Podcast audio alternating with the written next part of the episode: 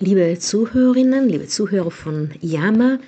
Äh, dies ist äh, der erste Podcast dieses neuen Jahres. Ich freue mich schon. Und zunächst möchte ich Ihnen also wirklich all, das Allerbeste für dieses neue Jahr wünschen. Vor allem Gesundheit, Gesundheit und Freude. Freude, innere Ruhe, viel Kraft, einfach positive Energie. Sicherlich äh, werden wir Herausforderungen meistern müssen, aber wenn wir also positiv eingestellt sind und äh, also irgendwie äh, diese innere Ruhe haben, dann glaube ich, haben wir schon den halben Weg hinter uns gebracht. Deswegen wünsche ich Ihnen das wirklich aus ganzem Herzen. Und ähm, ich habe das neue Jahr eigentlich auf eine ganz besondere Art und Weise begonnen. Ich habe äh, nämlich einen neuen Hund adoptiert. Und zwar ist das ein äh, Mischling, ein deutscher Schäferhund und äh, Malinois, ungefähr neun Jahre, neun, zehn Jahre alt. Und ein, äh, also ein Rüde. Ich habe jetzt schon seit vergangenem Juni mit ihm jedes Wochenende gearbeitet. Und ähm, meine Herausforderung dabei ist, dass ich ja bereits einen kleinen, äh, zwölfjährigen Mischling habe, also ein kleiner, der ist äh, behindert und vier Katzen. Und deswegen ist es also nicht so ohne jetzt so ein großes Dings da mit nach Hause zu nehmen. Äh, und aus diesem Grunde bin ich also seit Anfang des Jahres so ungefähr daheim blockiert, würde ich das mal ganz äh, locker nennen. Äh, das ist natürlich also auf freiwilliger Basis geschehen, äh, weil ich also einfach mh, präsent sein will, um diesen neuen Hund, der heißt Cheyenne, den möchte ich eben gern also sich einleben lassen und die notwendige Zeit haben, ihm die Sachen zu zeigen, die, die Umgebung und so weiter und so fort. Äh, warum erzähle ich Ihnen das eigentlich? Da ich jetzt eben also ziemlich viel Zeit habe daheim und aus diesem Grunde habe ich mich mal äh, umgeschaut, also nach äh, veganen Rezepten, nach äh, also also Anweisungen, wie man am besten Hunde trainiert und so weiter. Und bei, bei dieser Suche nach veganen Rezepten, äh, zum Beispiel ohne Ofen und so weiter und so fort, da bin ich äh, auch, komischerweise, ich weiß nicht wie, auf Videos gestoßen äh, zum Kraftsportler Patrick Babumian. Das ist der stärkste Mann Deutschlands und er hat 2011 den Contest Strongman gewonnen. Nun, ähm, eigentlich dachte ich mir immer, puh, das ist halt äh, einer voller Muskel, versteht gar nichts. Okay, und seien Sie gut, er ist vegan. Aber äh, seitdem auch dieser Film herauskam, The Game Changers, wo insbesondere Sportler, also vor allem männliche äh, Athleten, äh, teilnehmen, um zu zeigen, dass man auch als Veganer Hochleistung erbringen kann Seitdem ich ihn dort gesehen habe, äh, bin ich irgendwie neugierig geworden. Und jetzt eben mit diesem Zufall, dass ich wieder auf äh, Videos mit ihm gestoßen bin, habe ich mal die Zeit genommen, etwas äh, näher in seine Welt einzutauchen, sagen wir so.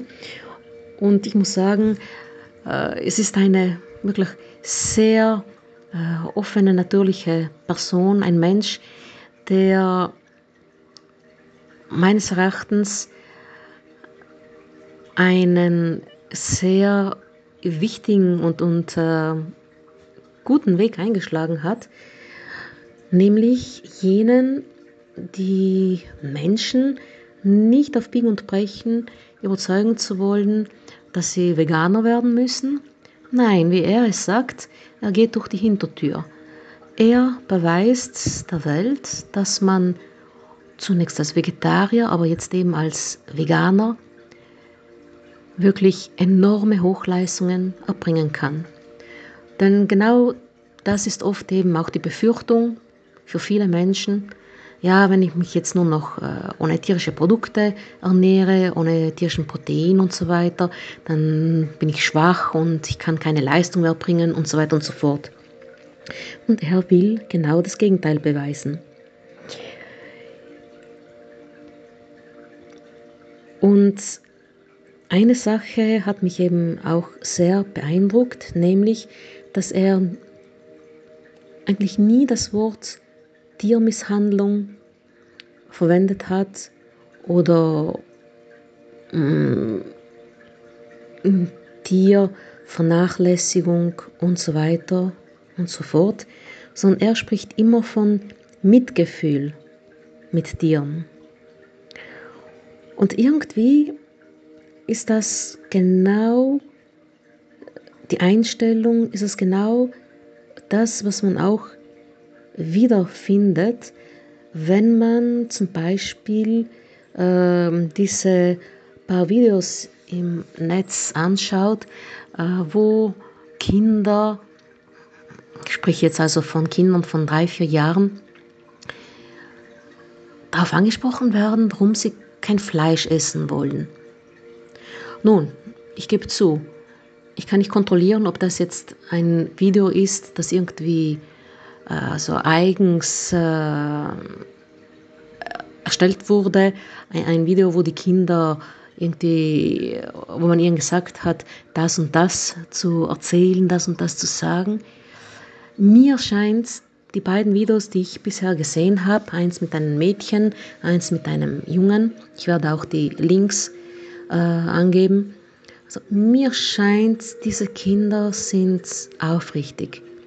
Sind aufrichtig in, in ihrer Enttäuschung, in ihrer Überraschung, dass man Tiere, die sie eigentlich lieben, dass man die isst und dass man sie dafür vorher umbringt. Und sie sind einfach aufrichtig in ihrem Mitgefühl.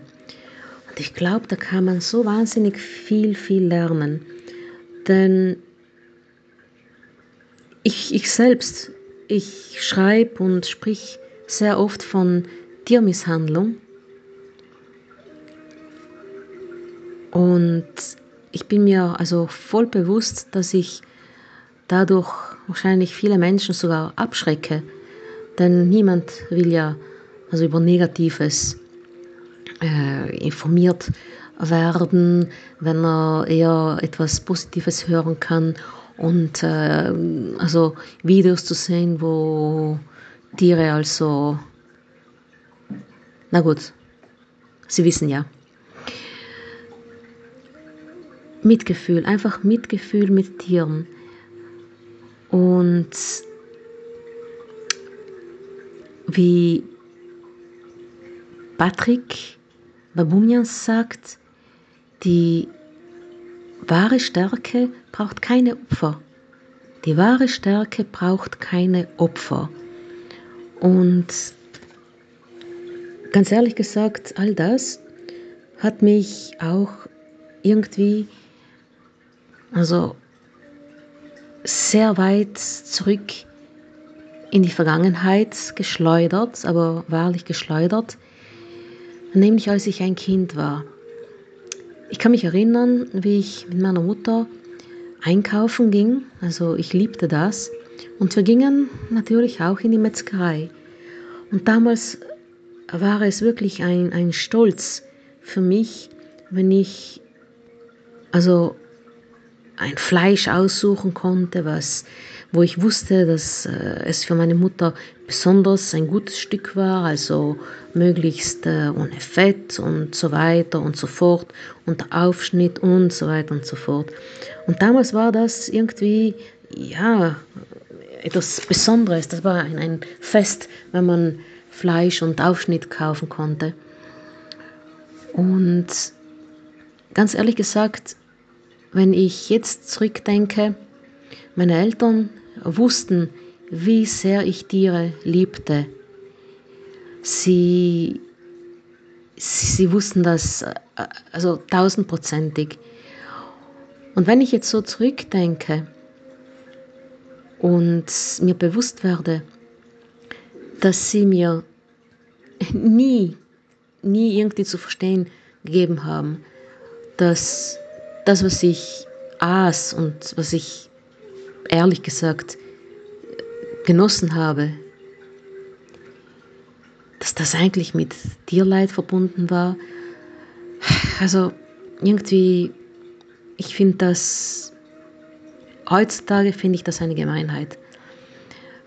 Denn äh, ich weiß, viele werden jetzt sagen, ja, man kann doch nicht einem Kind da knallhart ins Gesicht hauen, dass das Schnitzel, das es gerade isst, also von einer äh, geschlachteten Kuh, Kalb oder Schwein stammt, das extrem gelitten hat und, und so weiter und so fort. Okay, alles klar, aber es gibt nicht immer nur Extreme. Man muss nicht von einem Extrem zum anderen springen. Was ich meine ist, dass man als Elternteil nicht nur die Verantwortung hat für eine ausgeglichene Ernährung, wie man das so schön nennt, der eigenen Kinder zu sorgen, sondern auch für ein ausgeglichenes Bewusstsein. Bewusstsein auch zur Umwelt, in der man als Kind aufwächst. Und was ich damit sagen will, schlicht und einfach, dass man den Kindern viel mehr Möglichkeiten bieten sollte, müsste, dass sie Kontakt haben mit der Natur, mit Tieren, dass sie auf altersgerechte Art und Weise lernen, was hinter den Produkten steckt. Ja, ja, dieser Meinung bin ich. Damit sie dann eines Tages auch die Möglichkeit haben zu entscheiden, in welche Richtung sie gehen wollen. Und aus dem Grunde muss ich sagen, habe ich heute also wirklich einiges gelernt von Patrick Babumian, nämlich, dass man das Mitgefühl für Tiere an oberster Stelle sehen muss. Tiermisshandlung und so weiter, das darf man nie aus den Augen verlieren, nie, denn dagegen muss man ankämpfen. Aber wenn man imstande ist, Mitgefühl für die Tiere zu entwickeln, dann kann das schon einen, zu einem ganz riesengroßen Teil Tiermisshandlung vermeiden. Und also das wollte ich eben ganz gerne mit Ihnen heute teilen. Und das sind so Gedankensplitter. Mm, und vielleicht, ja, vielleicht können Sie sich auch mal Gedanken darüber machen und äh, auch mit anderen darüber reden. Denn ich glaube, Mitgefühl, Mitgefühl ist etwas wie ein zweischneidiges Messer. Es ist schön, weil man offen ist für Empfindungen, also positiver Art, schöner Art, aber Mitgefühl kann auch wahnsinnig wehtun. Es ist eine Verantwortung. Und wenn wir imstande sind, diese Verantwortung unseren Kindern und den Jugendlichen beizubringen, wie gesagt, immer altersgerecht, dann glaube ich, wird das der Beginn wirklich einer großen Änderung sein. Ich danke Ihnen. Noch alles Gute. Danke. Yama.